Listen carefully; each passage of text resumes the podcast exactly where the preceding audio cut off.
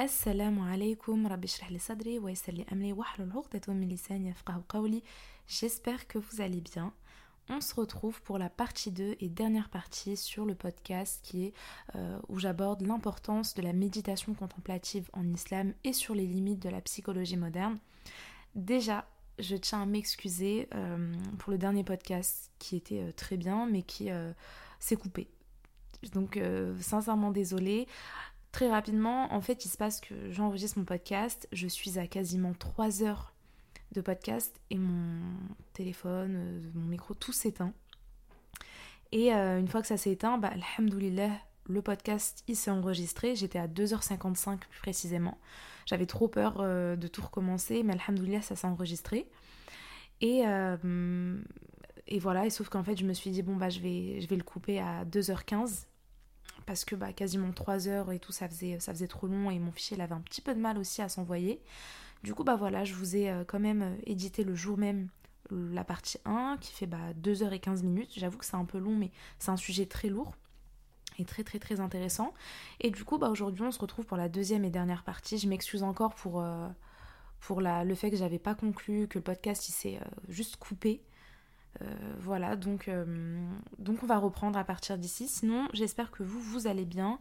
Euh, je le réitère, mais Ramadan Mubarak, j'espère que vous allez bien. Ça passe trop vite. Ça passe trop vite. Je crois qu'on est le cinquième ou sixième jour.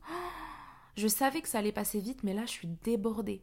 C'est vrai qu'entre la fac, mes cours de sciences islamiques, sachant que je suis dans deux instituts, et aussi sachant que j'ai loupé deux semaines, enfin deux cours du dimanche, je vous raconte ma vie, deux cours du dimanche parce que bah, j'étais malade. Ce qui fait que je me suis pris, mais genre, quasiment 10 heures de cours à rattraper, euh, des polycopies à lire. Euh, et ouais, en fait, c'est vrai que c'est compliqué entre la fac. Moi, je suis étudiante en finance, pour ceux qui ne le savent pas. Donc, euh, entre la fac, entre les cours de sciences islamiques, entre le fait que bah, c'est un mois où j'ai envie à la fois d'aider ma maman, donc je fais le maximum de ménage, euh, je l'aide, etc. en cuisine, mais en même temps, bah, moi j'ai les podcasts euh, euh, sur lesquels travailler, j'ai une entreprise à faire tourner, j'ai, j'ai mes autres réseaux sociaux. Ah oui, bah tiens, tiens, je... Attendez, attendez, attendez. Comment ça, il y a des gens qui en fait connaissent pas mon visage? En fait, je vous explique très rapidement. Euh, il se passe que, à la base, moi je suis une meuf de TikTok. J'ai été connue comme ça. Et quand j'ai commencé euh, les podcasts, j'avais déjà. Euh, j'ai commencé il y a un peu moins d'un an. Quand j'ai commencé les podcasts, j'avais déjà plus de 60 000 abonnés sur TikTok. Et à cette époque-là, j'étais une meuf qui faisait beaucoup de playback. Oui, oui, j'étais ce genre de fille. et du coup, je faisais beaucoup de avant-après beaucoup de playback et tout ça, que ce soit sur des sons français ou qu'un riz, et euh, ça marchait bien pour moi, je faisais vraiment des centaines de milliers de vues, pareil quand je faisais des story time, euh, voilà, juste où je racontais ma vie, etc. Et du coup, ce qui fait que, en fait, j'avais, j'avais pas beaucoup, euh, comment expliquer ça? J'avais peu d'abonnés, de, je faisais peu d'écoute, voilà, par rapport à mon nombre d'abonnés sur TikTok et Instagram, et en fait, dans ma tête, j'étais en mode, bah c'est sûr que ce peu de personnes qui écoutent mes podcasts, sont des abonnés d'Instagram. J'étais persuadée. Parce qu'à chaque fois que je sors un podcast, etc., bah, je, le monte sur Instagram et j'échange avec mes abonnés là-bas. On est en petit comité, du coup, je suis vachement en mode j'ai leur retour, on échange, qu'est-ce que vous voulez, vous voulez plutôt ce podcast ou celui-là, etc., etc. Ce qui fait que pour moi, j'étais convaincue que tous ceux qui m'écoutaient sur podcast, donc euh, en l'occurrence Spotify, c'était des gens qui me suivent d'Instagram en fait. Et en fait, pas du tout. Il se passe que euh, via mon TikTok, je reçois des commentaires euh, de personnes qui me disent mais non, je pose enfin un visage sur cette voix que j'écoute sur Spotify. C'est des meufs qui me disent ça, c'est que des meufs qui me disent euh, Mais non, je me disais bien que la voix me disait quelque chose. Euh, j'écoute Hangout with Hannah sur Spotify et tout. Et moi, je suis débordée, je suis en mode Mais en fait, il y a des gens qui, qui sont abonnés, qui m'écoutent sur Spotify et qui en fait ne me connaissent pas de mes autres réseaux sociaux.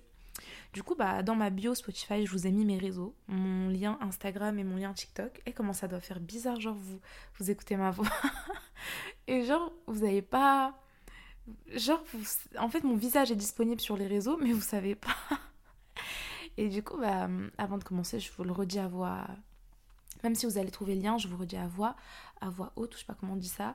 Euh, mon Instagram, c'est hnn.w, donc h3n, euh, Euh, normalement, si vous trouvez une jolie rebeu, c'est que c'est moi. même pas, parce qu'en plus, ah mais même pas, parce que hum, toutes mes photos sur Insta, euh, durant le mois de Ramadan, je les archive. Parce que j'ai pas envie de prendre de péché durant ce mois et j'espère que Allah va me faciliter le port du voile définitivement. Mais ouais, pour ceux qui le savent pas, euh, ça fait je crois 2-3 ans que à chaque mois de Ramadan, déjà j'archive mes photos et aussi je je mets le je mets le hijab à chaque fois que je sors dehors ou que je fais des stories euh, sur les réseaux, j'ai toujours le voile parce que bah voilà, c'est un mois où on doit se rapprocher d'Allah et limiter nos péchés. Donc euh, j'essaie de mettre toutes les chances de mon côté pour euh, j'essaie de faire les causes en fait pour que pour arriver à porter le hijab parce que je sais que les invocations ne suffisent pas. Il faut pas juste que et je parle aussi à toutes les sœurs qui portent pas le hijab, c'est trop facile de demander à Allah qui nous facilite le port du voile. Moi, je le fais hein, tout le temps. Je suis là, qu'Allah s'il te plaît, facilite-moi le port du voile, etc. Sauf qu'en fait, il faut aussi qu'on fasse les causes, donc euh, qu'on essaie de le porter euh, un maximum de fois quand on sort dehors, etc. Même si c'est juste pour aller à la boulangerie ou faire les courses, bah mettre le hijab, porter un vêtement long, etc., etc. Et euh, oui, et du coup, je suis en train de dire qu'en fait, finalement, en fait, s'il y a toujours ma photo de profil, donc il faudrait au moins voir mon visage, mais il n'y aura plus mes photos sur mon feed. Donc peut-être euh, si d'ici là je ne mets pas le hijab euh, d'ici la fin du mois de Ramadan, vous trouverez finalement une photo. Mais au moins, vous verrez ma photo de profil et vous verrez la jolie rebeu que je suis. et sinon, il faut aussi me retrouver sur mon TikTok. Euh, pareil, j'ai archivé toutes mes vidéos, j'ai pas le hijab. Du coup, vous allez avoir que des vidéos de moi avec le voile. Mais je suis très mimi. non, mais je prends pour qui la rebeu? Et du coup, mon TikTok, c'est hanen.w. Donc H-A-N-A-N-E avec deux E, point W. Et, euh, et, voilà, bah purée, on est déjà 7 minutes. Donc, euh, sans perdre de temps, on va commencer. Euh, j'ai réécouté rapidement la fin de mon podcast qui s'est arrêté. purée, c'est vraiment arrêté comme ça. Je m'excuse encore. j'ai réécouté la fin et du coup, j'ai vu qu'en fait, je m'étais arrêtée sur, sur les, les effets positifs de la méditation contemplative sur euh, la santé physique et psychologique des gens et surtout par rapport, euh, euh, je vous avais donné en fait les arguments de Bonson. Et du coup, bah, on va revenir dessus. Si vous voyez pas trop, vous pouvez toujours aller réécouter très rapidement la fin du dernier podcast, donc de la partie 1 pour essayer d'être à jour. On va commencer Inch'Allah. Je recommence Allah ma sadri wa sali amli wa hlul 'uqdatum min lisani yafqahu qawli. Bismillahir rahmanir rahim. Tawakkaltu 'ala Allah wa la hawla quwwata illa billah.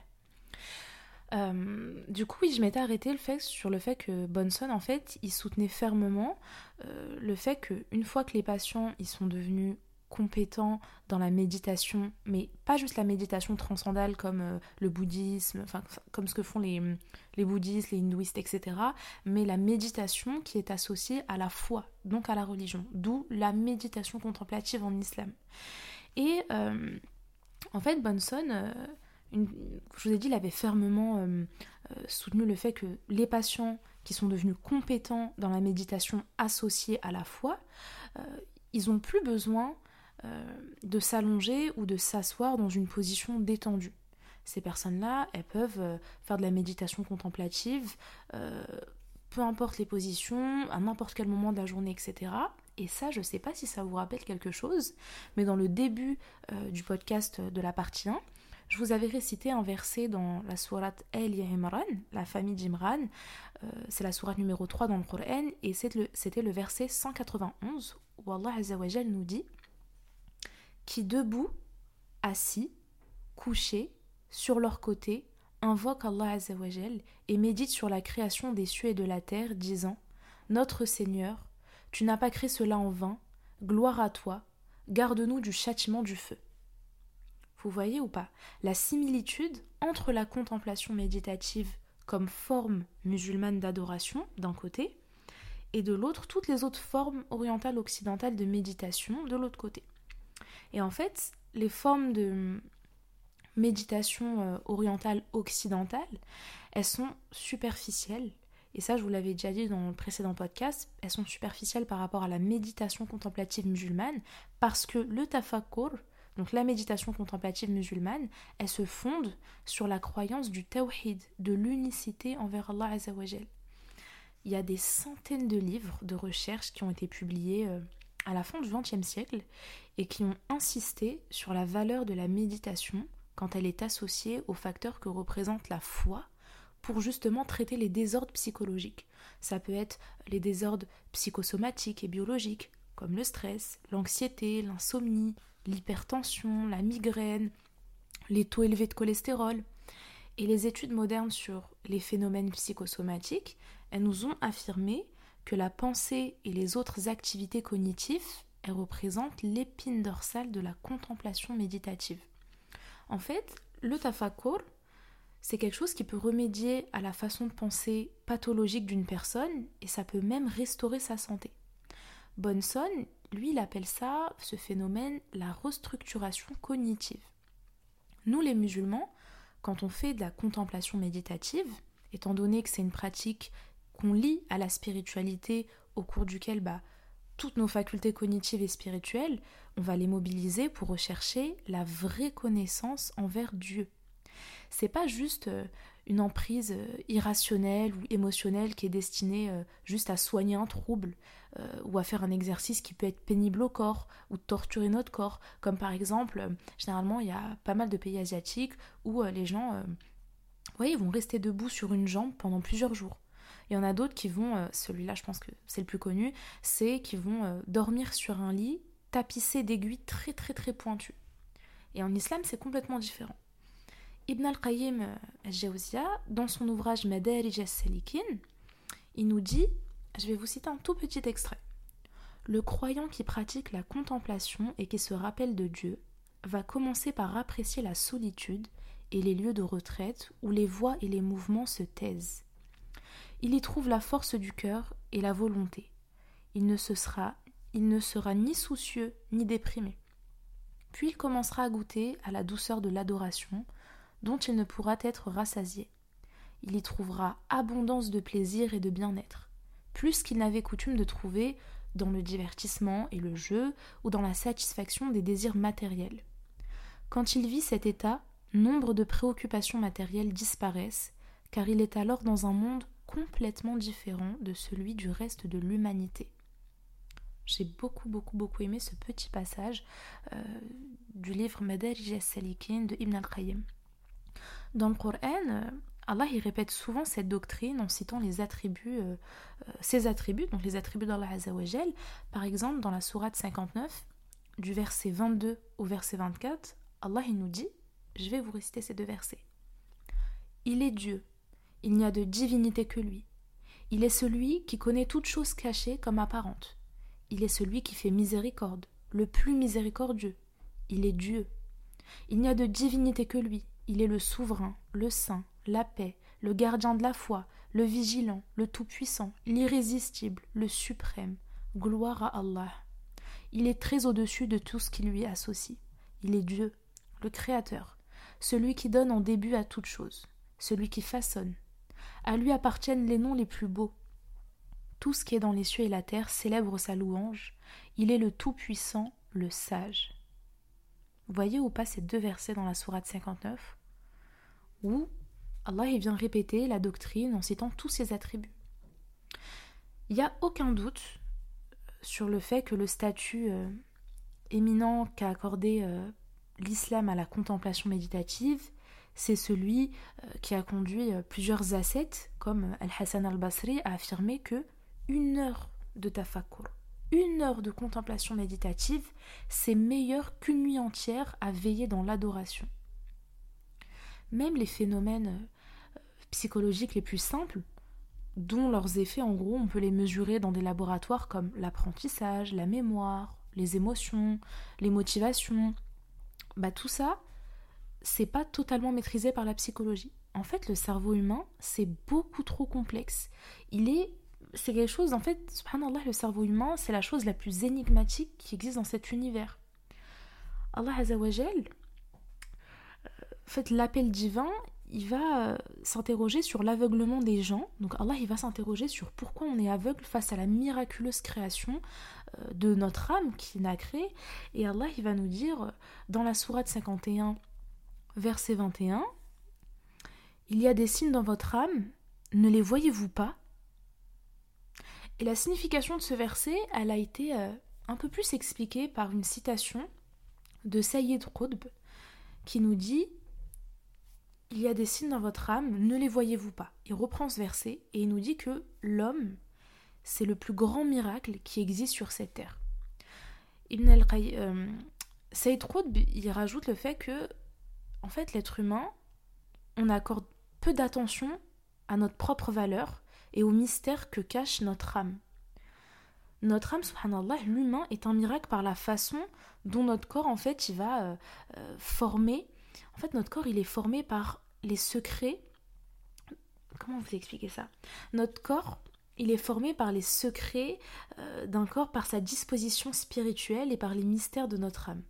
Notre corps, c'est un miracle à l'intérieur et même à l'extérieur. Parce que, subhanallah, nous humains, on représente les éléments de cet univers.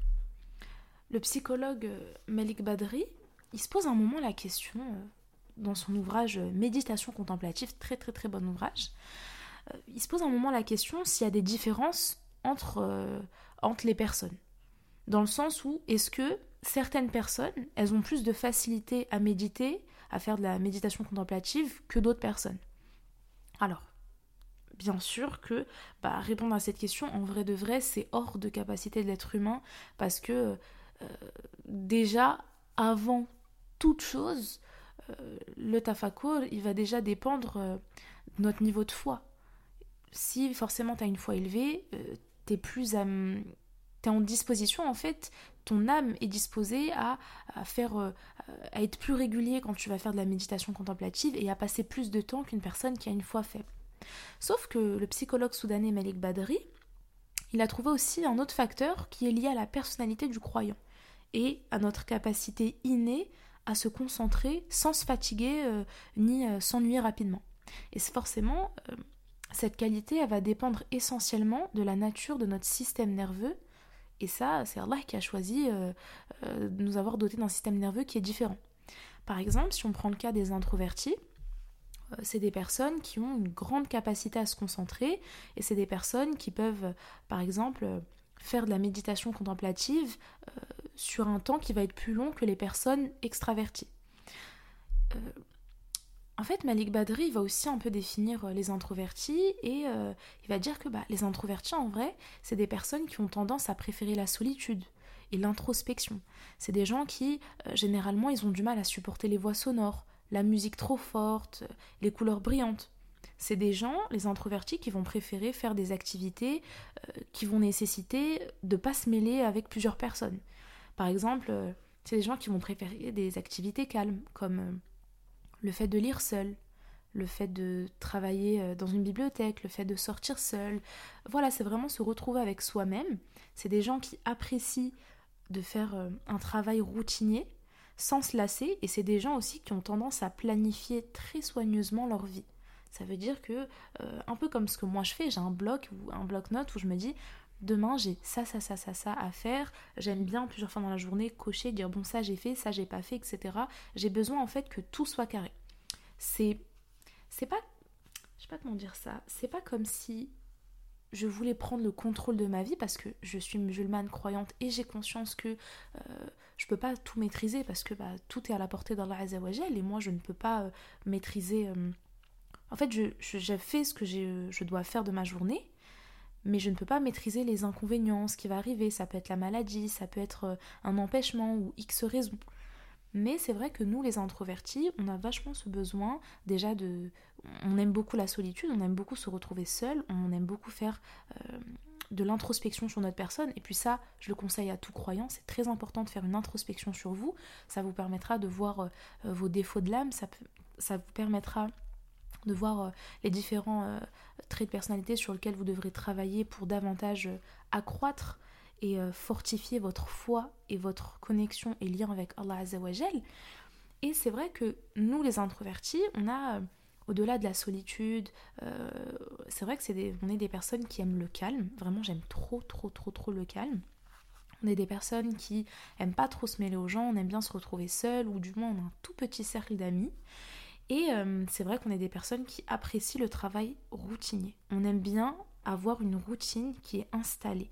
C'est peut-être, comme je vous ai dit, une manière de penser en fait qu'on contrôle la situation, etc. Et c'est peut-être sûrement, c'est même pas peut-être, je pense sûrement une manière de bien gérer notre stress notre anxiété, notre système nerveux, parce qu'on est en mode je contrôle un petit peu la situation, parce qu'après c'est tout appartient à la Azawajel, mais se dire que voilà, je n'ai pas peur que demain il m'arrive ça ou ça parce que je fais la même chose tous les jours, tous les jours. Et c'est vrai qu'on est des personnes qui vont très rarement vouloir casser euh, notre petite routine. Mais on aime bien notre petit confort, notre petit cocon, nos petites habitudes, etc. Et euh, pour Malik Badri, les personnes introverties, c'est des personnes qui sont amenées en fait à faire de la méditation contemplative de manière plus longue qu'une personne qui est extravertie. Parce que pour lui, il va décrire les personnes extraverties comme des personnes qui ont euh, besoin d'expériences intenses et excitantes dans leur environnement. C'est des personnes qui vont euh, qui sont très sociales, donc c'est des personnes qui vont apprécier le rassemblement, c'est des personnes qui vont euh, qui ont en fait qui ont besoin de stimulation et de changement de décor. C'est des personnes qui aiment pas trop la solitude, euh, qui vont pas aimer lire, qui vont pas supporter les activités routinières, contrairement aux introvertis. C'est des gens, euh, c'est des gens voilà qui ont besoin de, de changement, etc. Et euh, forcément pour lui, c'est des gens qui vont pas supporter la méditation contemplative sur le long terme. Et le tafakur, pour faire de la méditation contemplative, il faut qu'on ait la paix de l'esprit, il faut qu'on ait la tranquillité et il faut qu'on ait une bonne santé à la fois psychologique et une bonne santé physique. Malik Badri, il nous dit en fait qu'un croyant qui est atteint d'anxiété, de dépression ou de euh, d'autres troubles psychologiques, on ne peut pas attendre de lui qu'il médite avec un haut degré de concentration. Ce qu'il est en train de nous expliquer, c'est que l'une des conditions euh, pour qu'une personne déjà euh, fasse de la méditation contemplative euh, pendant très longtemps et euh, de manière on va dire un peu régulière, c'est comme si tu dis bon bah moi chaque, euh, chaque jeudi je, je, sors dans un petit parc et je vais aller faire je sais pas 30 minutes de méditation contemplative. Puis tu vas rester un peu plus longtemps etc. Et il est en train de nous expliquer que déjà la première chose qui fait que tous les êtres humains, donc tous les croyants, ne peuvent pas avoir le même niveau euh, accorder la même importance et le même temps au tafakur, à la méditation contemplative, ça va forcément être déjà le niveau de foi de chaque personne. La deuxième chose, ça va être le système nerveux qui est propre à chaque personne. Comme je vous l'expliquais, les introvertis peuvent passer plus de temps euh, à faire de la méditation contemplative, contrairement aux extravertis. Autre argument qui va rajouter, c'est le fait qu'une personne qui atteint de troubles psychologiques comme bah, la dépression, l'anxiété, etc., forcément, ça aura un impact sur euh, son niveau de concentration dans la méditation contemplative.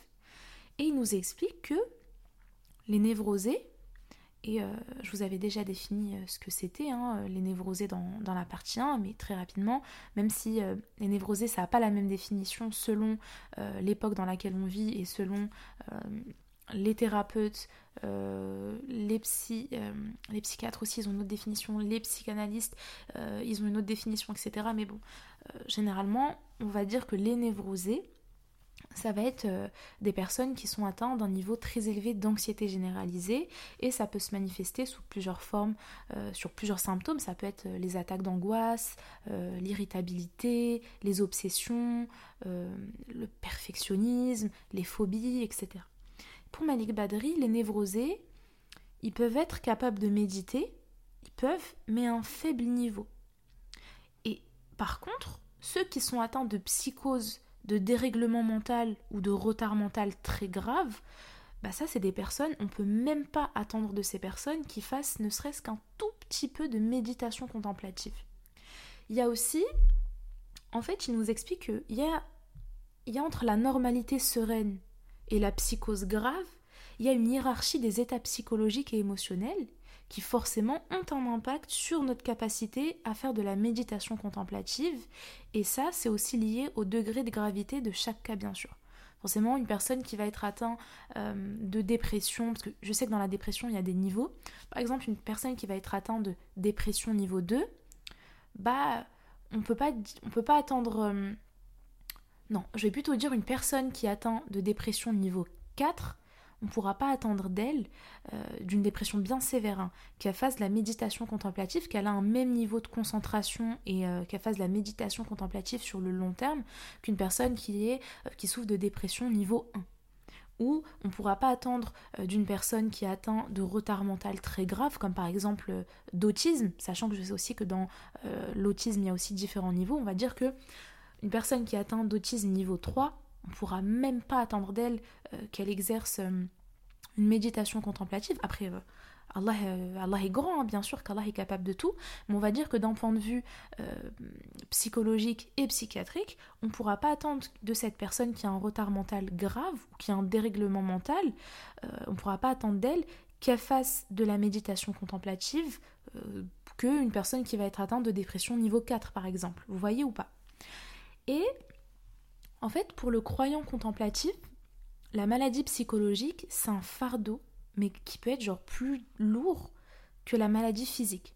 Il y a beaucoup d'adorateurs qui vont euh, accueillir, c'est vrai que, je sais pas si vous êtes déjà passé par la maladie, ça peut vous arriver d'accueillir favorablement les maladies physiques, parce qu'on se dit, bon, bah, c'est déjà, c'est une épreuve d'Allah Azzawajal, puis ça va être un moment pour moi d'encore plus euh, me rapprocher de, mon Créateur, d'augmenter ma foi. Ça va être aussi un moyen pour moi de réaliser en fait qu'Allah Azzawajal, il m'avait donné une santé et que maintenant qu'il m'a récupéré euh, cette partie, euh, ce petit bout de santé qu'il a décidé de récupérer, et eh bah, ah mince, je réalise davantage que la santé, c'est la plus belle chose qui peut arriver, c'est la plus grande richesse qu'on a sur cette terre, peu importe l'argent, le succès, etc. etc.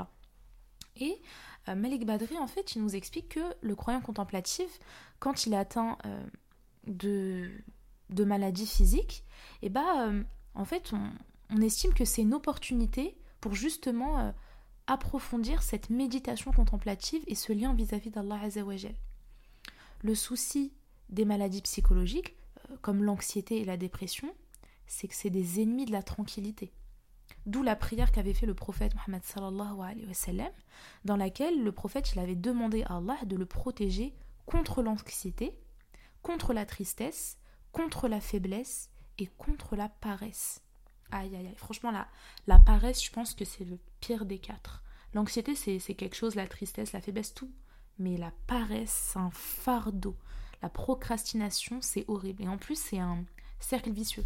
La paresse amène à la faiblesse, la faiblesse et la paresse amènent à à la tristesse, tout ça amène à l'anxiété, puis la dépression, puis c'est horrible. Qu'Allah nous protège et nous préserve des maladies psychologiques et physiques, mais vraiment, les maladies psychologiques, c'est un fardeau. Je suis moi-même passée par là et c'est horrible. Et, euh, et qu'Allah soigne et guérisse toutes les personnes qui actuellement m'écoutent qui en souffrent ou des personnes qui, même si vous n'en souffrez pas, des personnes de votre entourage en souffrent, c'est un fardeau. Euh, autre chose que je voulais dire, c'était euh, que Malik Badri était revenu sur le facteur, en fait, un autre facteur qui favorise euh, le, fait de faire de la méditation contemplative sur le long terme et d'être régulier et bien assidu, c'est l'environnement du croyant. Et j'ai beaucoup aimé les deux exemples qu'il a donnés. En fait, il nous demande déjà, il se pose la question comment le croyant, en fait, comment les croyants vous gérez vos besoins et les problèmes de votre vie quotidienne, et surtout dans quelle mesure vos besoins ils vont venir diminuer ou ils vont venir augmenter votre capacité à faire du tafakkur. Et en fait, il nous donne l'exemple d'un homme musulman qui enseigne euh, c'est un exemple. Hein. Un homme musulman qui va euh, enseigner euh, l'exégèse du Coran à l'université plusieurs heures par semaine. Un homme qui vit dans un pays qui lui procure tout ce qui est nécessaire à une vie confortable. Et en fait, il aboutit à la conclusion que bah, cet homme, forcément, son environnement l'incite à persévérer dans le tafakur, dans le rappel quotidien et la contemplation méditative d'Allah Azzawajal. Par contre, un croyant qui doit euh, travailler plusieurs heures très épuisantes dans une entreprise privée, un croyant qui va consacrer la majeure partie de son temps à la comptabilité commerciale, un croyant qui va euh, répondre à des appels d'offres pour finir euh, sa journée de travail très très épuisante à faire la queue à la boulangerie ou dans une station-service pour aller se procurer des besoins de première nécessité, il dit bah en fait cet homme-là, ce croyant, il trouvera forcément, en fait il trouvera ni le temps ni la tranquillité qui sont justement indispensables pour faire de la méditation contemplative profonde. Vous voyez ou pas les deux exemples, d'où l'importance de l'environnement. Bien que la connaissance et la compréhension des objets de la contemplation méditative, elles peuvent nous encourager justement à faire une contemplation plus profonde, vous allez voir en fait que c'est surprenant de voir aussi en fait euh, le cas contraire. De voir en fait que l'extrême familiarité avec un objet de contemplation méditative, bah ça finit par être un obstacle à sa contemplation. Vous inquiétez pas, je vais, être, je vais développer, ça va être plus clair. Par exemple, j'ai craqué mon dos, j'espère que vous l'avez pas entendu. Alhamdulillah. Par exemple, des personnes qui vont euh, vivre dans des îles et qui voient tous les jours la mer, qui voient tous les jours euh, euh, les palmiers, les cocotiers, un joli paysage, bah en fait ça fait partie intégrante de leur routine. C'est des personnes qui vont être... On ne parle pas ici de croyants ou pas croyants, on s'en fout. Même si c'est des athées, on parle de manière générale. Ces personnes-là, par exemple, je sais pas, quelqu'un qui vit en Guadeloupe ou aux Maldives, tous les jours, tu te réveilles, tous les jours tu travailles, tu vois l'eau claire, les palmiers, les cocotiers, le soleil, pas de bruit, pas d'etc. Pas ces personnes-là, elles vont forcément être moins impressionnées par euh, les attributs d'Allah Azzawajal, par sa création, qu'une personne qui va vivre euh, à New York, euh, Paris, Londres, Tokyo, etc.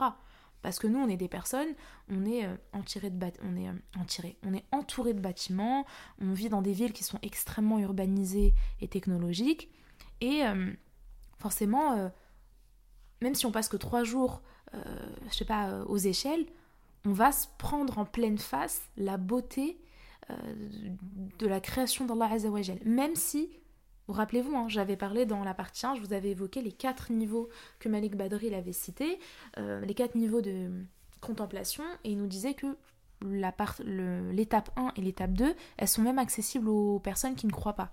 Parce que l'étape 1, ça va être le fait que, par exemple, on prend l'exemple, je vous avais pris l'exemple d'un coucher de soleil, hein, ça peut être ça, ou n'importe quel autre attribut euh, création d'Allah Azzawajal. Et euh, si on prend le, cas d'un coucher de soleil, l'étape 1, c'est juste le fait que vous voyez ce coucher de soleil. La deuxième étape, c'est le fait que vous trouvez le, coucher de soleil très beau. Donc c'est quelque chose qui est, euh, qui est accessible aux croyants tout comme aux non-croyants.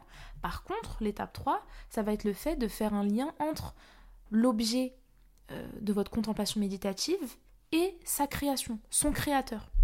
Donc en fait, nous les croyants, on va pas juste voir un beau coucher de soleil, on va être émerveillé, ça va nous faire du bien aux yeux, mais au-delà de ça, on va se dire subhanallah la ilaha illallah, il y a Allah en fait qui a créé ça. Vous voyez ou pas Et on avait vu que le quatrième niveau, ça c'était pour les gens qui étaient très très assidus et réguliers euh, quand ils font de la méditation contemplative. Et euh, attendez, ça a sonné, je crois qu'il y a mon frère qui est rentré, j'arrive. C'est bon, j'ai ouvert à mon frère. Oh mon dieu, c'est super ghetto comme podcast. Bon, c'est pas grave. Et euh, du coup, j'étais en train de dire que, en train de dire que l'extrême avec un objet, bah, ça peut aussi nous desservir. Et pour ça, en fait, j'ai envie de vous prendre, en fait, j'ai envie de vous citer euh, ce que le savant Ibn al-Qayyim al-Jawziya, parce que lui aussi, même lui, hein, qui est un, grand savant, etc., lui-même est tombé dans le piège de la familiarité d'un objet de contemplation. Et ça, il le raconte dans un extrait d'un de, de, ses livres, où en fait, il nous dit que au cours d'un voyage, d'un long voyage qu'il avait fait euh, vers la Mecque pour justement aller faire son pèlerinage, il a été mais extrêmement touché quand il a vu euh, les immenses montagnes de Khaybar. Et en fait, il s'est reproché d'avoir ressenti un sentiment très intense d'amour, de soumission divine et de reconnaissance pleine de crainte révérentielle envers Allah quand il a vu ces montagnes. En fait, Là, vous allez vous dire, bah non, c'est illogique, euh, c'est super bien en fait que justement euh, il a été impressionné, euh, qu'à la fois il a eu un sentiment de soumission et d'amour et d'amour vis-à-vis d'Allah et qu'en même temps ça, ça a renforcé son sentiment de crainte révérentielle vis-à-vis d'Allah Azzawajal, c'est superbe, c'est exactement comme ça que quand on observe un objet de, la création d'Allah Azzawajal, on doit être comme ça et tout. Mais en fait, il a réalisé que en fait, vu que c'était la première fois qu'il voyait des montagnes, et en même temps, c'est vrai que les montagnes, c'est très impressionnant et tout, ok. Sauf qu'il a réalisé que, en fait, il s'était familiarisé avec l'océan, avec les cieux et les étoiles, parce qu'il les voyait tous les jours dans son pays d'origine. Comprenez en fait que plus ce qui vous entoure vous est familier, et plus est lourd le voile qui couvre notre vision et notre conscience. C'est vrai que ça doit pas être facile de méditer constamment dans un endroit euh, où vous avez l'habitude en fait de voir euh, la même chose, etc. Je suis sûre et certain que par exemple les sudistes, après je dis ça parce que je suis française mais, et que je suis parisienne, mais je sais qu'il y a des gens euh, de, Belgique, de Suisse, d'Angleterre, partout qui m'écoutent, machallah, et merci à vous. Mais c'est vrai, sûr et certain que les personnes, par exemple, si on prend le cas des sudistes, ils voient tous les jours la mer, ils sont pas spécialement impressionnés. Mais faut voir comment nous, euh, les Parisiens, quand on descend au sud, faut voir les fous qu'on est. On dit on n'a jamais vu l'eau. Voyez ou pas? Et, euh, et je vous avais aussi dit, il me semble, dans la partie 1 que, ok, nous les Parisiens, on n'a pas... Euh, encore une fois, hein, je prends le cas des Parisiens parce que moi-même je suis parisienne, mais si vous êtes belge ou peu importe, chacun chacun s'identifie à son pays et à son environnement. Mais on n'a pas accès euh, à l'océan, on n'a pas accès aux montagnes, on n'a pas accès à la mer. Euh, et en fait, on, estime que bon, euh, non, on n'est pas dans des endroits calmes et reculés, on n'a pas de paysages à couper le souffle, etc. Sauf que on a plein d'autres attributs et plein d'autres signes de création d'Allah Azzawajal. On a un ciel comme eux, on a un soleil comme eux, on a une lune comme eux, on a des arbres comme eux. Et en fait, c'est pas une excuse. Et justement, j'espère que déjà avec comment euh, j'ai développé cette partie dans la partie 1. J'espère que vous avez pris conscience euh, du fait que vous devez faire de la méditation contemplative et vous devez justement casser cette familiarité que vous avez avec plein d'attributs d'Allah Azzawajal pour justement retrouver ce sentiment euh, de crainte révérentielle, ce qu'on va appeler la taqwa en arabe. Ce sentiment de soumission et de crainte révérentielle vis-à-vis d'Allah parce qu'on se rend compte qu'on n'est rien face à la grandeur d'Allah Azzawajal et en même temps vous développez ce sentiment d'amour vis-à-vis d'Allah qui vous poussera à euh, davantage euh, renforcer votre dévotion et euh, votre adoration vis-à-vis d'Allah Azzawajal. C'est ça qui va vous aider à davantage accomplir de bonnes actions et à délaisser les péchés.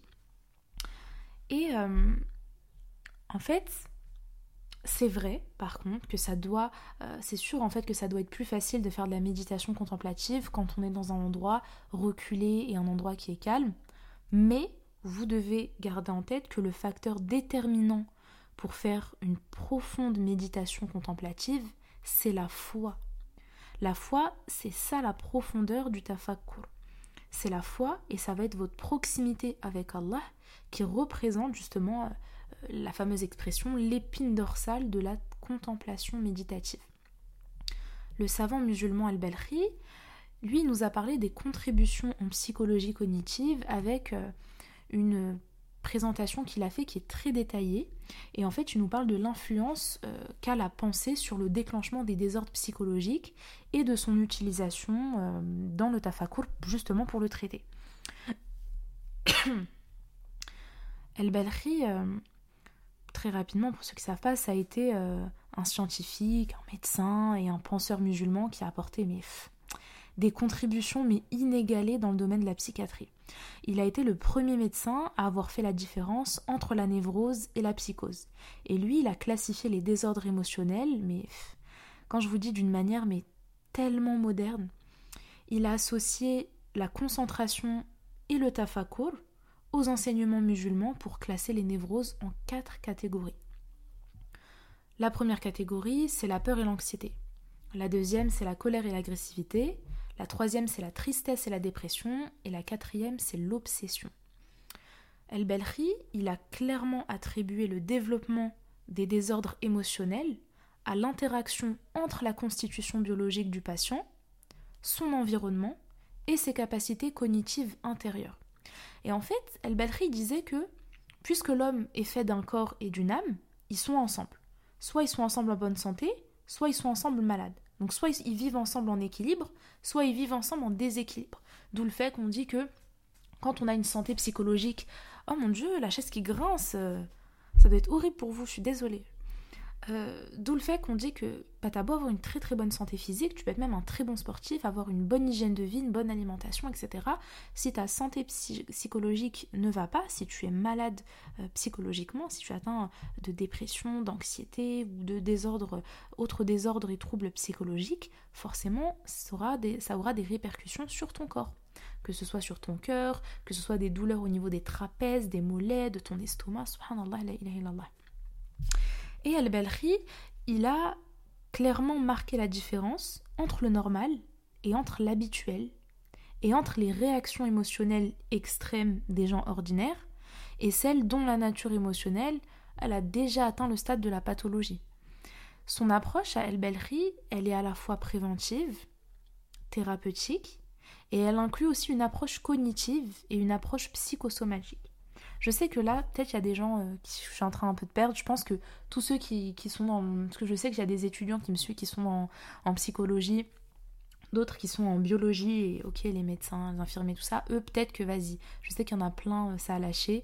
Et euh, de toute façon, je sais que j'avais déjà un peu plus développé ça dans la partie 1. Mais vous inquiétez pas, vous allez un peu mieux comprendre. El-Balkhi, il a surtout insisté sur l'importance de la santé psychologique et sur la façon bah, dont ces désordres, donc les désordres et les troubles psychologiques, ça peut se révéler plus grave que les maladies physiques. Il nous a détaillé la manière de surmonter l'anxiété et la dépression, euh, la colère, etc., et les névroses obsessionnelles par une thérapie psychologique et spirituelle. Pas juste une thérapie psychologique. Par exemple, El Belri, quand il va traiter euh, les névroses qu'on va associer à la peur et à l'anxiété, rappelez-vous, c'est la première catégorie sur les quatre catégories qu'il a citées. Bah, Belri, quand il va traiter les névroses euh, associées à la peur et à l'anxiété, il donne pas mal d'exemples cliniques d'anxiété qui sont justement alimentés par la crainte de problèmes futurs comme euh, la perte de son emploi, la perte de sa santé, la perte d'un proche, la phobie. Par exemple, la phobie du tonnerre, la phobie de la mort. Et ensuite, il va exactement en fait, comme les thérapeutes modernes, il va euh, affirmer que la plupart des choses dont les hommes ont peur, c'est des choses en fait qui sont irrationnelles. Et en fait, il va prouver et il va illustrer la névrose de la peur euh, et de la panique et il va nous donner l'exemple d'un bédouin. Il nous donne l'exemple d'un bédouin en fait qui se rend dans un pays froid et humide et le bédouin en fait il aperçoit un brouillard. Et c'est la première fois de sa vie qu'il voit un brouillard. Et en fait il se dit mais oh mon dieu c'est quoi cet objet solide, ultra impressionnant et c'est surtout euh, impénétrable pour lui. Et une fois que le bédouin, il entre dans le brouillard, il finit par découvrir que, en fait, le brouillard, c'est rien d'autre que de l'air humide. En fait, c'est c'est la même chose que l'air que je viens de respirer il y a deux minutes. Et outre sa thérapie euh, qui est très détaillée sur les névroses, après c'est vrai que ces études on les trouve qu'en anglais.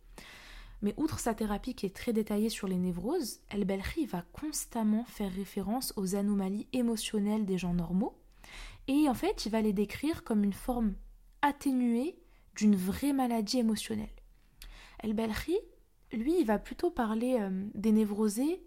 En fait, en fait, lui, il va pas dire. Euh, pour lui, les névrosés, c'est pas des patients, comme actuellement euh, dans le domaine, dans la discipline de la psychologie moderne. Lui, les névrosés, c'est des personnes dont les réactions émotionnelles excessives, elles sont devenues une habitude. Et El Belri, euh, vous verrez, il a aussi réussi à classer les dépressions en trois catégories. La première catégorie, euh, nous on appelle ça la dépression normale. Ça c'est dans la classification moderne. Mais lui, El Belri, il a appelé ça la tristesse quotidienne. Mais c'est la même chose. C'est la même chose que ce que nous appelons aujourd'hui la dépression normale. Et cette dépression normale, cette tristesse quotidienne selon ses mots à lui, c'est quelque chose qui atteint normalement tout le monde. Parce que bah, normalement, cette vie, euh, elle n'est pas faite pour. Euh, on n'est pas censé vivre dans cette dunya sans, euh, sans avoir de problèmes ou de privations. Que ce soit des privations liées à la santé, que ce soit des privations liées à nos biens matériels ou peu importe. La deuxième catégorie de dépression, c'est ce qu'il appelle les désordres dépressifs endogènes. Eux, ils prennent leur source dans le corps et vont résulter de causes chimiques internes. Dans la troisième catégorie et dernière catégorie euh, de dépression, selon Al-Belri, on a les désordres dépressifs exogènes. Et eux, en fait, euh, c'est euh, des facteurs exogènes ou environnementaux extérieurs au corps humain. Sachez aussi que les observations et, toutes les informations et les travaux que El-Belri a fait, dites-vous qu'elles sont quand même restées ignorées pendant près de 12 siècles. 12 siècles, c'est énorme. Tout ça hein, pour que, de façon inappropriée, euh, toutes les découvertes de la classification euh, psychiatrique de l'être humain, elles ont finalement été attribuées à Émile Kraepelin. Lui, ça a été un psychiatre moderne et il avait publié une œuvre à la fin du 19e siècle où justement il revient sur le système moderne de la classification psychiatrique, alors que Al-Balkhi l'avait fait 12 siècles avant lui. À l'époque, dans le monde musulman, on avait un gros développement de la science expérimentale. Et en fait, c'était une époque où le tafakkur, donc c'était une époque où la méditation contemplative de la création des attributs d'Allah et des lois grâce auxquelles euh, on soutient l'univers, bah à ce moment-là, ça formait la base de cette renaissance scientifique. C'était euh, je sais pas, je pense que vous l'avez souvent entendu, mais oh, les Arabes, c'est eux qui ont fait euh, les maths, la science, l'astronomie, euh, la médecine. Ah, Ibn Sina, ah lui, ah lui, et les sociologues, et les grands historiens, c'est les Arabes, c'est les Arabes. Et on se dit, mais comment, qu'est-ce qui s'est passé en fait pour qu'aujourd'hui euh, on soit limite la risée du monde entier?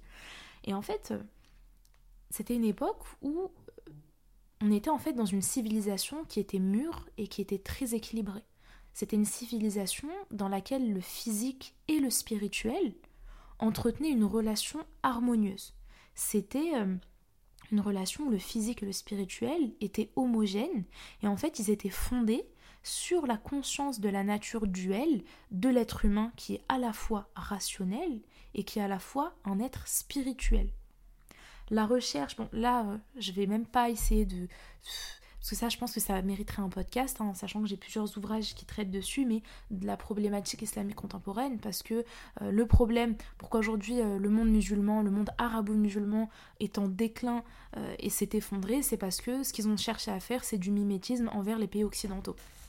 Oh mon dieu, le grincement de la chaise.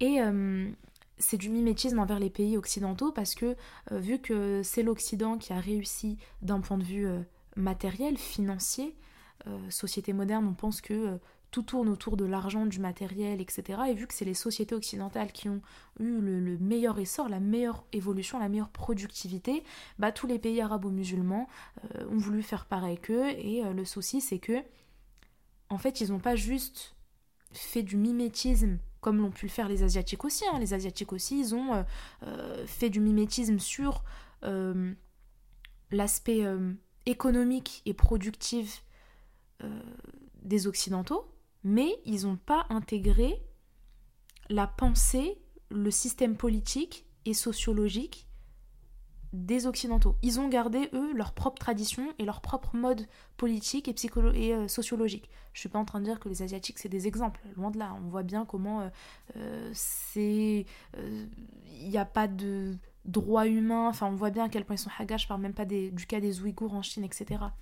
Mais L'erreur qu'ont fait les pays arabo-musulmans, et là je suis en train de déballer alors que ça mériterait tout un podcast, mais très rapidement je vais conclure sur ça, l'erreur qu'ont fait euh, les dirigeants des pays arabo-musulmans, c'est qu'ils ne se sont pas contentés à faire du mimétisme d'un point de vue économique, ils ont fait du mimétisme d'un point de vue euh, politique, sociologique, euh, éducatif, euh, l'école, les sociétés de divertissement, euh, l'éducation, ils ont tout voulu recopier sur les occidentaux et c'est ça qui a amené à la perte et au déclin euh, des pays arabo-musulmans alors que on était, on était les meilleurs en fait. Les civilisations arabo-musulmanes, elles étaient... en fait, il faut que vous vous rendez compte que la recherche de l'harmonie entre la dimension physique et spirituelle et entre les sciences et la religion, à cette époque-là, ça a représenté le pilier de l'âge d'or de la civilisation musulmane. Regardez aujourd'hui comment on en déclin, on est la risée, la honte, la honte, la honte. Et euh, il y a dans plusieurs ouvrages d'auteurs qui vont parler de la, de, la problématique islamique contemporaine. Hein. Ça peut être euh, des auteurs modernes comme euh, Sofiane Méziani, comme ça peut être euh, des auteurs contemporains modernes mais décédés comme un penseur et philosophe algérien qui est superbe, qui est Melek Benabi, René Guénon, enfin il y en a plein, plein, plein, plein, plein. déjà, ils vont relever le fait que les sociétés occidentales, elles veulent absolument différencier les religions, en fait, elles veulent absolument opposer le bloc métaphysique du bloc euh, rationnel, euh, du bloc matérialisme. Elles veulent absolument différencier les religions des sciences, comme si les deux, en fait, ne pouvaient pas euh, aller de pair, main dans la main, travailler ensemble. Mais bon, ça, c'est aussi dû à l'histoire du christianisme, l'histoire politico-religieuse du christianisme en Occident. Et pareil, ça mériterait un podcast qui est très très très intéressant. Euh, mais je vous promets pas, je vous donne aucune date, je vous donne rien, j'ai déjà trop de choses à vous faire. Mais voilà, c'est juste pour vous dire que euh, la recherche de l'harmonie entre la dimension physique et spirituelle et entre la science et la religion, bah, à cette époque-là, ça a représenté le pilier de l'âge d'or des civilisations arabo-musulmanes. D'où le fait que c'était elle qui euh, maîtrisait tout. Et euh, parce qu'il faut, aussi se rendre compte, et ça y est, la meuf elle a dit qu'elle allait s'arrêter et nous elle continue de dévaler. La meuf elle veut pas lâcher le fait qu'à la, à la base, nous les Arabes, nous les Arabes, on est les meilleurs. mais, euh, mais en fait, il faut que je m'arrête de parler. Euh, non, je voulais quand même placer cette phrase, je vais la placer hein, de toute façon.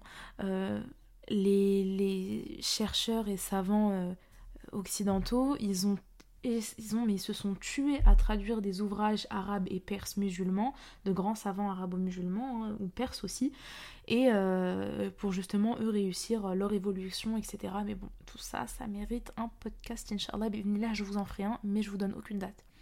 Il y a un verset dans Surat Ar-Ra'd, les tonnerres en français, euh, le verset 3, où Allah, en fait, il nous appelle euh, à méditer. Et en fait, Allah, dans ce verset, il nous dit et celui qui a étendu la terre et a placé montagnes et fleuves, et de chaque espèce de fruit il y a établi deux éléments de couple. Il fait que la nuit couvre le jour, voilà bien là des preuves pour des gens qui réfléchissent. Encore une fois, Allah dans le Coran à plusieurs reprises, il va nous appeler, nous interpeller par les personnes, enfin vous doués, vous être doué d'intelligence. Voici des signes pour des gens qui réfléchissent à plusieurs reprises. Donc vous voyez en fait l'islam c'est une religion où euh, la raison et le cœur vont de pair, main dans la main. L'importance de la réflexion du cerveau et de la raison. On n'est pas juste là. C'est important en fait de croire euh, aveuglement parce que c'est un peu comme les, euh, euh, six piliers de la foi. Parmi les six piliers de la foi, on doit croire en le paradis en l'enfer, on doit croire en le jour du jugement dernier, on doit croire en les livres, les prophètes, les anges, etc. Donc bien entendu, on doit croire aveuglement en tout ce qu'Allah et la sunna du prophète nous a dit. Mais Allah insiste sur le fait que on doit réfléchir sur tous les éléments qui nous entourent. Toute la création d'Allah Azzawajal, ce sont plein d'attributs, de signes qui nous montrent qu'il y a une existence supra-humaine qui est Allah Azzawajal, un seul et unique Dieu, bien entendu, pas de polythéisme en islam. Si on prend le cas des montagnes, vous savez que d'un point de vue scientifique, les montagnes euh, stabilisent la Terre. Sans ça, on serait en train de tourner euh, comme les hamsters dans leur cage. Vraiment, ce serait une catastrophe. Dans Surat al-Naba, la nouvelle, euh, ça s'appelle la nouvelle en français, c'est la Surat numéro 78.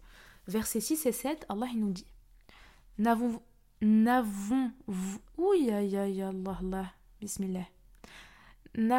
pas fait de la terre une couche et placé les montagnes comme des piquets? Dans la sourate 21, Surat al-Anbiya, les prophètes, verset 31, Allah Azzawajal, il nous dit Et nous avons placé des montagnes fermes dans la terre afin qu'elles ne s'ébranlent pas en les entraînant, et nous y avons placé des défilés servant de chemin afin qu'ils se guident. N'oubliez pas que la majorité de la population dépend des montagnes pour avoir de l'eau. Donc les montagnes, en fait, c'est pas des blocs inertes comme les scientifiques vont nous le dire. Les montagnes, elles ont déjà un rôle stabilisateur pour la Terre, pour que la Terre ne bouge pas. Les montagnes, elles ont pour rôle de nous donner de l'eau. Et les montagnes, elles servent de frontières naturelles dans certaines régions du monde comme par exemple euh, en Afghanistan. Sauf qu'en islam, les montagnes, je vous ai dit, c'est pas des blocs inertes. On va voir à travers les versets que je vais vous citer, mais vous allez voir que les montagnes, elles ont une sensibilité. Par exemple, dans la sourate 59, sourate al-Hashr, l'Exode en français, verset 21, Allah nous dit Si nous avions fait descendre ce Coran sur une montagne, tu l'aurais vu s'humilier et se fendre par crainte envers Allah, et ses, et ses paraboles nous les citons aux gens afin qu'ils réfléchissent. Encore une fois, fin du verset, nous les citons aux gens afin qu'ils réfléchissent. Allah nous pousse à la raison, nous pousse à faire travailler notre intelligence quand on regarde tous les signes de ses attributs et les signes de création qu'il nous a mis en face. Donc comme vous le voyez, si nous avions fait descendre ce Coran sur une montagne, tu l'aurais vu s'humilier et se fendre en deux par crainte envers Allah. Si les montagnes c'était un bloc inerte, elles n'auraient pas pu avoir ce sentiment de vouloir se fondre en deux tellement elles se sentaient humiliées face aux versets et aux paroles d'Allah Azzawajal. Ce verset que je viens de vous lire, il doit vous interroger sur votre rapport que vous avez vis-à-vis du Coran. Qu'est-ce que vous faisiez du Coran? L'approche que vous avez vis-à-vis des paroles d'Allah. Allah, il nous dit que les montagnes, et pourtant, euh, nous les humains, euh, les montagnes, ça nous semble être un élément de création imperturbable, très solide. Et Allah Azzawajal, il nous dit que les montagnes, elles auraient pu s'écrouler face aux paroles d'Allah Azzawajal quand elles sont descendues au prophète. Dans la sourate 22, sourate Al-Hajj, le pèlerinage, oui, le pèlerinage. Dans le verset 18, Allah il nous dit N'as-tu pas vu que c'est devant Allah que se prosternent tout ce qui est dans les cieux et tout ce qui sont sur la terre, le soleil, la lune, les étoiles, les montagnes, les arbres, les animaux, ainsi que beaucoup de gens? Il y en a aussi beaucoup qui méritent le châtiment, et quiconque Allah a vie n'a personne pour l'honorer, car Allah fait ce qu'il veut. J'ai fini de vous rester le verset. Tous les éléments de la terre se prosternent devant la grandeur d'Allah Azzawajal. Et nous, êtres humains, on est qui déjà pour ne pas se prosterner et accomplir nos prières? Quand on se prosterne, lors de la prière, on se, on, se prosterne pas seul. On est en harmonie avec toutes les autres créations divines, comme les montagnes, le soleil, les arbres, les animaux. On se prosterne tous pour la grandeur d'Allah Azzawajal. Ici, dans ce verset, on voit bien que les montagnes, c'est pas juste des blocs inertes. Finalement, les montagnes, elles sont sensibles et elles adorent continuellement, jour et nuit, Allah Azzawajal. Elles sont sans cesse dans un acte d'adoration et de soumission vis-à-vis de notre Créateur. Dans la sourate euh, Al-Ahzab, les coalisés, hein, sourate numéro 33, verset 72, Allah nous dit Nous avions proposé aux cieux, à la terre et aux montagnes la responsabilité de porter les charges, de faire le bien et d'éviter le mal. Ils ont refusé de la porter, et en ont eu peur alors que l'homme s'en est chargé, car il est très injuste envers lui-même et très ignorant. Vous avez vu? Le verset, j'ai même pas besoin de vous l'expliquer, il est très explicite. On a, nous humains, choisi cette lourde responsabilité qu'est la foi. Là où Allah il avait proposé cette lourde tâche aux cieux, à la terre, aux montagnes, et elles ont toutes refusé. Elles se sont dit on va pas assumer, c'est trop trop lourd. Vous imaginez ou pas? En fait, je pense que personne ne réalise ce qui nous attend après cette vie. Personne ne réalise en fait à la fois le paradis, mais personne ne réalise en fait le châtiment qui peut nous attendre. Personne ne réalise la responsabilité qu'on a à être humain sur terre. Vous savez qu'on est des khalifas, on est des représentants d'Allah Azzawajal sur cette terre. Mais ça, je reviendrai de façon bien sur l'adoration en islam, sur euh, le fait qu'on est les khalifas d'Allah, qu'on est les représentants d'Allah Azzawajal sur cette terre, d'où le fait qu'on doit euh, être musulman, d'où le fait qu'on doit euh, se soumettre aux obligations d'Allah Azzawajal et ne pas pratiquer les interdictions qu'Allah nous interdit. Mais Inch'Allah, je vous promets, de toute façon, ça sera le prochain podcast. Hein. Alors, peut-être pas le prochain podcast, parce que le prochain podcast, je pense que ce sera quelque chose un peu lié à la spiritualité, etc. Euh, mais euh, je vous ferai un podcast de toute façon très prochainement. Ça sera pas durant le mois de Ramadan, mais je vous ferai un podcast sur l'adoration en islam que j'ai déjà commencé à travailler, où je me suis appuyée sur plusieurs ouvrages. En tout cas, euh, voilà, ça c'était par rapport au verset. Vous devez être conscient, je vous relis le verset parce que je le trouve très fort. Nous avions proposé aux cieux, à la terre et aux montagnes la responsabilité de porter les charges, de faire le bien et d'éviter le mal.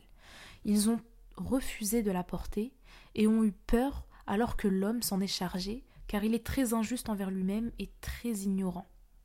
Franchement, la fin, très ignorant, c'est bien pour nous dire, mais alors là, vous êtes, mais vous êtes complètement perdu dans cette dounia alors que euh, c'est pas du tout, vous savez même pas en fait ce qui vous attend après la mort.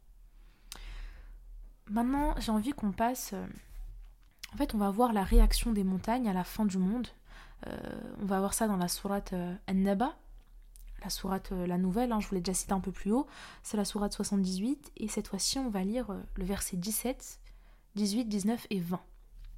Allah il nous dit Le jour du jugement a son terme fixé, le jour où l'on soufflera dans la trompe, vous viendrez par troupes, et le ciel sera ouvert, et présentera des portes, et les montagnes seront mises en marche, et deviendront un mirage. Dans la sourate 56, sourate al-Waqi'a, l'événement en français, je vais vous réciter les 13 premiers versets de cette sourate. Allah il nous dit Quand l'événement arrivera, nul ne traitera sa venue de mensonge.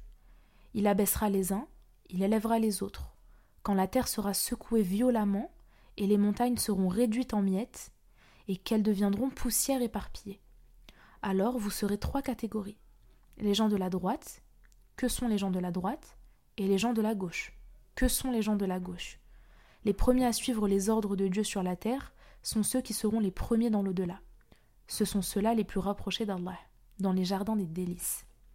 Voilà pour les 13 premiers versets. Je vais un peu plus euh, vous expliquer, vous inquiétez pas. Ici, les trois groupes dont Allah nous parle, les gens de droite, comme vous l'aurez compris, c'est les gens qui sont destinés au paradis, les gens de gauche, ceux qui sont destinés à l'enfer, et la troisième catégorie de personnes, ce sont les devanciers. Les devanciers, c'est les rapprochés d'Allah. Ces personnes-là, ils auront le plus haut degré du paradis. Ces personnes-là, ils seront au septième étage, donc le septième étage du paradis, ce qu'on appelle Jannat al-Firdaus. Si on revient sur euh, les versets de ces deux sourates, sourate euh, la nouvelle, sourate al-Naba et sourate al-Waqi'a, la sourate de l'événement, Allah il nous parle de l'état final des montagnes. Il nous dit clairement que les montagnes elles seront pulvérisées, elles seront réduites en poussière. Maintenant que en fait, j'espère que quand vous verrez des montagnes, en fait, vous allez juste réaliser que c'est pas juste un bloc inerte. Au-delà du fait que c'est la création d'Allah Azzawajal, vous allez vous rendre compte que les montagnes ont une, une sensibilité. Que les montagnes prient et sont soumis à la grandeur d'Allah Azzawajal. Et ça, c'est pareil pour les arbres. Quand vous allez marcher dans la rue, vous voyez. Moi, c'est ce que je fais. Hein. Quand je marche dans la rue et que je vois les arbres, je vous ai dit dans le podcast 1, dans la partie 1, que quand j'avais des écouteurs et de la musique, je me dégoûtais de moi-même. Je retirais euh, mes écouteurs. Je retirais la musique, même si je gardais mes écouteurs, et je me disais, mais en fait, je faisais du dhikr. Istighfar et dhikr. Astaghfirullah, astaghfirullah, astaghfirullah, la ilaha illa anta subhanaka inni kuntu Parce que tu es conscient en fait que les arbres sont en continuelle soumission et adoration vis-à-vis d'Allah Azzawajal. Et en fait, tu réalises que tous les attributs d'Allah Azzawajal, tous les signes qu'il met sous nos yeux, et on continue à pécher. N'oubliez pas hein, que euh, le passage où Allah euh, nous dit aussi que les montagnes, elles auraient pu se fendre en deux quand elles ont reçu la révélation divine. En fait, on doit réfléchir et méditer dessus et se dire mais moi, comment je me comporte vis-à-vis de la révélation? La révélation, c'est quelque chose de énorme. Mais qu'est-ce que moi je fais du Coran On a tous un Coran chez nous, mais est-ce que finalement vous l'ouvrez suffisamment? Est-ce que vous lisez suffisamment? Est-ce que vous l'étudiez? Je vous avais déjà conseillé d'acheter des tafsirs, des exégèses. Je vous avais dit que ceux de Ibn Kafir et de Muhammad Asad, ils sont très très bien. C'est le commentaire du Coran. Parce qu'acheter un Coran en arabe avec une traduction française, c'est bien. Parce que déjà, euh, ça vous permettra de comprendre les versets. Mais vous comprenez les versets, mais vous ne comprenez pas, peut-être pas la signification du verset. Et ça, c'est le rôle des exégèses. C'est le rôle qu'on fournit de grands exégètes. Ils ont fait le commentaire du Coran. Ils, ont, ils vous ont expliqué les versets de manière plus profonde. Dans le podcast euh, sur la sira du prophète Mohammed sallam, euh, que je vous conseille vivement d'aller écouter pour ceux qui ne l'ont pas fait ou de le réécouter pour ceux qui l'ont déjà fait, mais vous allez prendre conscience en fait du rôle qu'ont eu les montagnes pour le prophète et pour la communauté musulmane, surtout en temps de guerre. Déjà, euh, on sait que c'est dans une montagne que le prophète a reçu la révélation on va, euh, euh, on sait aussi que c'est, euh, vous allez voir hein, dans le podcast que les montagnes, elles ont joué un rôle très important quand les musulmans devaient se battre face aux Qurayshites, face aux polythéistes. Maintenant, j'ai envie, on va conclure sur ça, ça sera ma, toute petite dernière partie du podcast. J'ai envie en fait qu'on s'intéresse à la notion de gratitude. Parce que durant tout le podcast, la partie 1 et cette partie 2, j'ai évoqué l'importance de la méditation contemplative. Je vous ai évoqué aussi les limites de la psychologie moderne. Mais en fait, j'ai envie que vous preniez conscience de l'importance de la gratitude. Déjà, la gratitude, c'est un sentiment de reconnaissance. Et sentiment de reconnaissance, on doit l'avoir vis-à-vis d'Allah Azzawajal. Sachez que la gratitude, c'est quelque chose que vous pouvez euh, développer vis-à-vis d'Allah même quand vous avez vécu euh, euh, une étape ou une épreuve difficile. En fait, la gratitude, c'est pas que quand vous avez quelque chose de positif. Par exemple, je vais pas être que reconnaissante et gratifiante vis-à-vis d'Allah Azzawajal parce que. Purée, mon frère, il m'a dérangé. En même temps, je suis dans sa chambre. Euh, et du coup, je disais quoi? Oui, je disais que c'est super ghetto comme podcast. Hein. Mais bref, du coup, je disais que vous n'allez pas être reconnaissant et gratifiant envers Allah Azzawajal que quand vous, il vous arrive que des bonnes choses.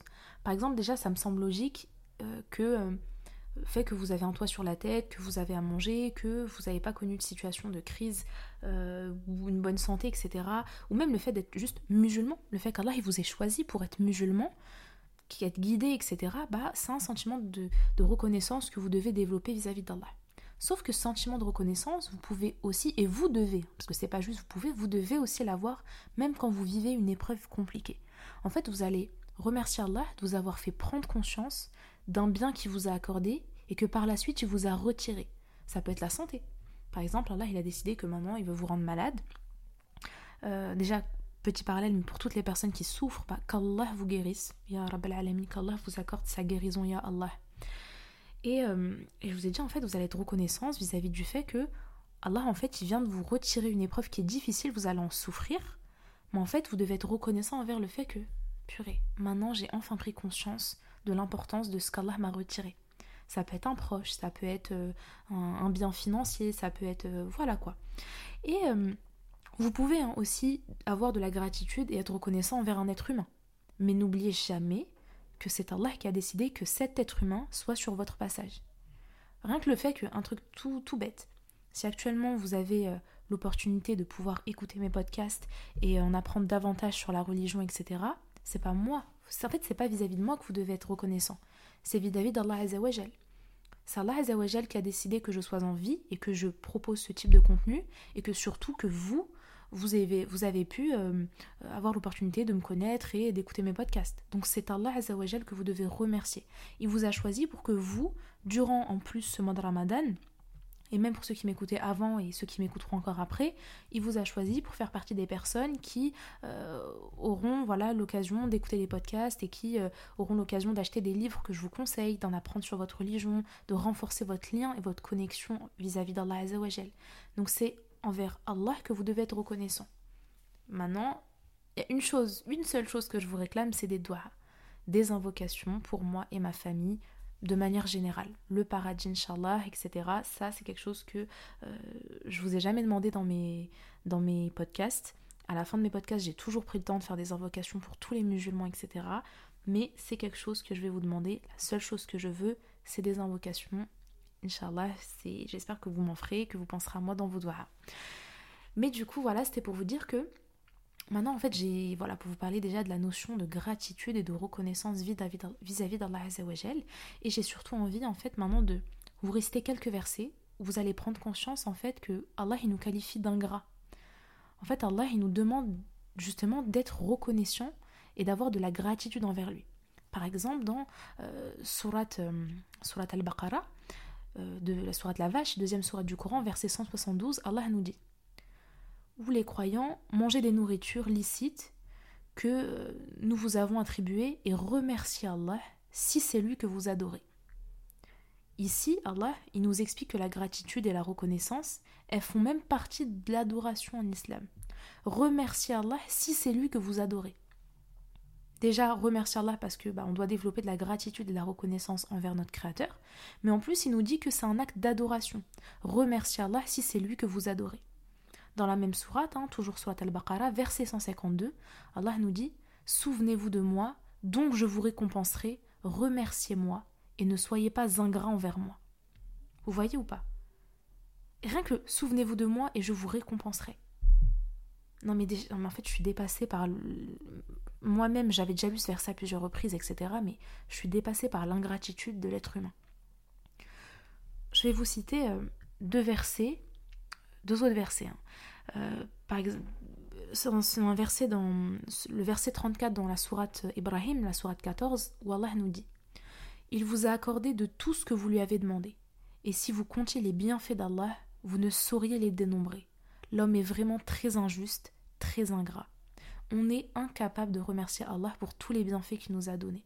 Santé physique, santé euh, euh, émotionnelle, même si vous avez toujours des petits problèmes, etc., ça va dites-vous que ça va. Il y en a, c'est pire. Donc en fait, vous devez prendre conscience que la gratitude, c'est une prise de conscience déjà. Et la gratitude, développer votre gratitude et votre reconnaissance vis-à-vis d'Allah Azzawajal, même quand vous traversez des, épreuves compliquées. Et euh, je voulais encore vous réciter un dernier verset, le verset 7 euh, dans la sourate 14 où Allah nous dit Et lorsque votre Seigneur proclama si vous êtes reconnaissant, très certainement j'augmenterai mes bienfaits pour vous, mais si vous êtes ingrat, mon châtiment sera terrible. Ici, en fait, je veux qu'on revienne sur euh, la conjugaison de ce, euh, de ce verbe dans ce verset. Il y a un point de conjugaison sur lequel, euh, en fait, vous allez voir. Si j'augmenterai, finit par aï. Vous pouvez aller vérifier dans vos Qur'an. Un verbe qui finit par aï, c'est du futur de l'indicatif. L'indicatif en français, c'est le mode de la certitude. Si j'augmenterai aurait fini par AIS, ça aurait été du conditionnel. On aurait compris que euh, le verset, en, fait, on aurait compris le verset comme si éventuellement j'en ai l'envie. Si ça aurait fini par AIS. Sauf que si j'augmenterai, dans le verset, il finit par AI. Et c'est le mode de la certitude. Donc soyez-en sûrs à 1000%, puisque c'est, puisque c'est une certitude, qu'Allah augmentera vos bienfaits si vous continuez d'être reconnaissant et gratifiant envers lui. Sachez qu'Allah ne faillit jamais à ses promesses. Retenez que dans le Coran, quand des verbes finissent par aï, on appelle ça les promesses d'Allah Azzawajal. Je vous relis le verset. Verset 7, sourate 14. Et lorsque votre Seigneur proclama Si vous êtes reconnaissant, très certainement j'augmenterai mes bienfaits pour vous, mais si vous êtes ingrat, mon châtiment sera terrible. Très donc je reprends juste une toute petite partie, je reprends le milieu du verset. Si vous êtes reconnaissant, très certainement j'augmenterai mes bienfaits pour vous. J'augmenterai Aï, vous êtes sûr qu'Allah il augmentera vos bienfaits si vous êtes reconnaissant envers lui. C'est pas fou ou pas? Sachez aussi que dans la gratitude, euh, en fait, il y a plusieurs manières d'être reconnaissant envers Allah. La prière, les doigts, le dhikr, la sadaqa, le fait d'être serviable auprès des gens, le fait d'éviter euh, les problèmes, éviter la médisance, éviter les péchés, etc. N'oubliez jamais Allah, l'adoration, le dhikr, la sadaqa, les doigts, tout le temps, tout le temps, tout le temps. Et euh, bah, c'est la fin de ce podcast. J'espère qu'il vous a plu. J'espère que vous avez appris beaucoup de choses. Euh, j'espère que même s'il y a des choses que vous connaissez déjà, bah, une petite piqûre de rappel, ça vous a fait du bien. N'oubliez pas, que ce que je vous partage ici, ce que je vous ai partagé dans mes deux podcasts, c'est une initiation à la méditation. Vous n'avez pas euh, euh, la méditation euh, contemplative en islam de manière complète. Prenez les informations que je vous ai données comme un début d'apprentissage, quelque chose qui vous donnera envie d'en apprendre encore plus de votre côté. Quand on comprend l'ampleur de la méditation, on finit par développer de la gratitude. Et c'est cette gratitude qui va enclencher un engagement vis-à-vis d'Allah Azzawajal. C'est aussi très important que vous sachiez que la réelle révolution dans la discipline de la psychologie, elle viendra que lorsque la psychologie regagnera son âme et qu'elle finira par se libérer des modèles médicaux et scientifiques étriqués pour justement ériger une vision de la nature humaine. Malheureusement, hein, on vit dans une société qui met en avant l'athéisme, une société rationaliste, où seule la raison et seul ce qui est observable et quantifiable est pris au sérieux. On est dans une société qui veut absolument différencier et opposer les religions des sciences, comme si les deux, bah, je vous l'avais dit, ne pouvaient pas cohabiter et travailler ensemble. N'oubliez pas que c'est la méditation contemplative et le rappel de Dieu qui forment l'épine dorsale pour le musulman. Et c'est ce qui va vous permettre d'accomplir des changements positifs dans votre comportement et forcément ça aura des répercussions sur votre foi.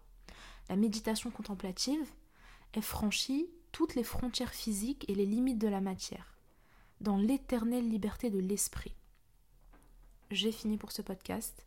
J'espère qu'il vous a plu. N'hésitez pas à vous abonner, à mettre une étoile si ce n'est pas déjà fait, à partager mon podcast auprès des gens. Faites la propagande. Faites la propagande. C'est le mot, c'est tout. Faites la propagande. Allez sur Twitter, parce que moi j'ai pas Twitter, j'ai Instagram, j'ai TikTok et Snap. Mais Snap, euh, c'est privé, quoi. Je suis juste avec mes petites copines et mes cousines. Mais du coup, euh, faites la propagande. Partout, partout, partout, partout, partout. Dites Hanan, c'est la meilleure. Non, je rigole, dites pas Hanan, sa mère, mais faites euh, la propagande. Et, et, voilà quoi, j'espère que ça vous a plu, qu'Allah vous ouvre les portes de son paradis, qu'Allah vous épargne du châtiment de la tombe. Attendez, j'ai encore dit vous alors que je me suis pas inclus. Qu'Allah nous préserve du châtiment de la tombe, qu'Allah nous préserve du châtiment de l'enfer, qu'Allah nous accorde le plus haut degré de paradis, Jannat al-Firdaus, qu'Allah nous accorde une belle mort, qu'Allah nous épargne euh, de, de sa colère, de son châtiment, du sort des injustes, qu'Allah fasse en sorte qu'on sera aux côtés du prophète Mohammed sallam et des meilleurs compagnons et des autres prophètes, Inch'Allah alamin, et qu'Allah vous accorde la santé pour ceux qui sont malades, qu'Allah vous accorde la rétablissement d'un deuil, je ne sais pas comment on peut appeler ça, mais pour ceux qui souffrent d'un deuil, que ce soit la perte d'un proche, que ce soit euh, euh, la fin d'une amitié, la fin d'une relation amoureuse ou peu importe, rapprochez-vous d'Allah Azzawajal. Il est le seul sur qui on peut compter. Même moi qui ai fille à papa, haha, mon père, mon père, mon père, j'essaye de faire un travail sur moi pour réaliser que mon père peut partir à n'importe quel moment. Je dois seulement me reposer sur Allah Azzawajal. Assalamu alaikum wa rahmatullahi wa barakatuh.